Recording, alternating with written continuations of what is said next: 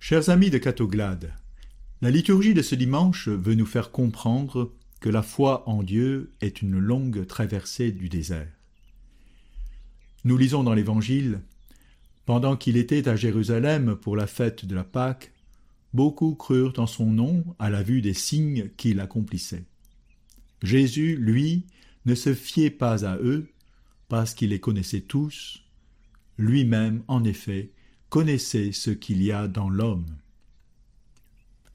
La foi en Jésus, en effet, n'est pas toujours une assurance de fidélité et de persévérance en lui. Mais Jésus, qui sonde les cœurs, sait ce que vaut la foi de certains hommes, ceux qui croient seulement à partir des signes et des miracles. Sans doute, saint Marc et l'Église primitive a connu bien des défections de la part des croyants qui ont renié le Christ face au scandale de la croix ou aux persécutions. Les signes et les miracles sont merveilleux. S'ils aident à croire en Jésus comme l'envoyé du Père, ils demandent toutefois à être relayés par des actes d'obéissance et par un engagement vérifié à travers les œuvres concrètes. Montre-moi ta foi sans les œuvres. Moi, c'est à travers les œuvres que je te montrerai ma foi. Lettre de Saint Jacques, chapitre 2, verset 18. Oui, la foi n'est pas un long fleuve tranquille. Dans ce sens, le livre de l'Exode est l'archétype du chemin de foi. La sortie de l'esclavage n'est qu'un début d'une longue marche pour le peuple de Dieu. Il faut encore qu'ils vivent dans cette liberté nouvellement acquise. À la vue des miracles que Dieu accomplit pour faire plier Pharaon, il y a l'enthousiasme d'une grande victoire. Mais le don des dix commandements indique que cette liberté acquise n'est pas l'aboutissement. Il faut encore exercer cette liberté par une écoute attentive et une mise en pratique des commandements pour affermir cette liberté dans la fidélité à la parole de Dieu. Nous savons qu'il n'en sera rien.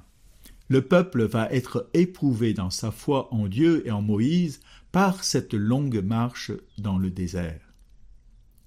L'épisode du veau d'or, dû à l'absence prolongée de Moïse, la faim et la soif durant la longue marche dans le désert, avec la nostalgie des marmites de viande et des oignons d'Égypte, et même aux portes de la terre promise, avec la peur d'avoir à affronter les adversaires redoutables qui habitent le pays, vont provoquer des murmures et des larmes, des doutes et des craintes, qui feront alors que Dieu décide de retarder l'entrée en terre promise pour son peuple et le renvoyer marcher jusqu'à quarante années dans le désert.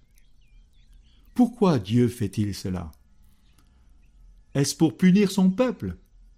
Non, pour guérir leur mentalité d'esclaves, pour les aider à en être libres et à vivre vraiment en croyant.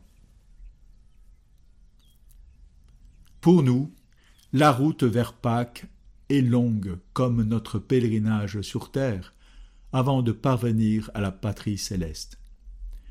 Nos bonnes résolutions de carême, nos promesses à Dieu pour mieux vivre, mieux aimer, nos fermes propos en confession de ne plus pécher, doivent être confrontés à la réalité de notre vie.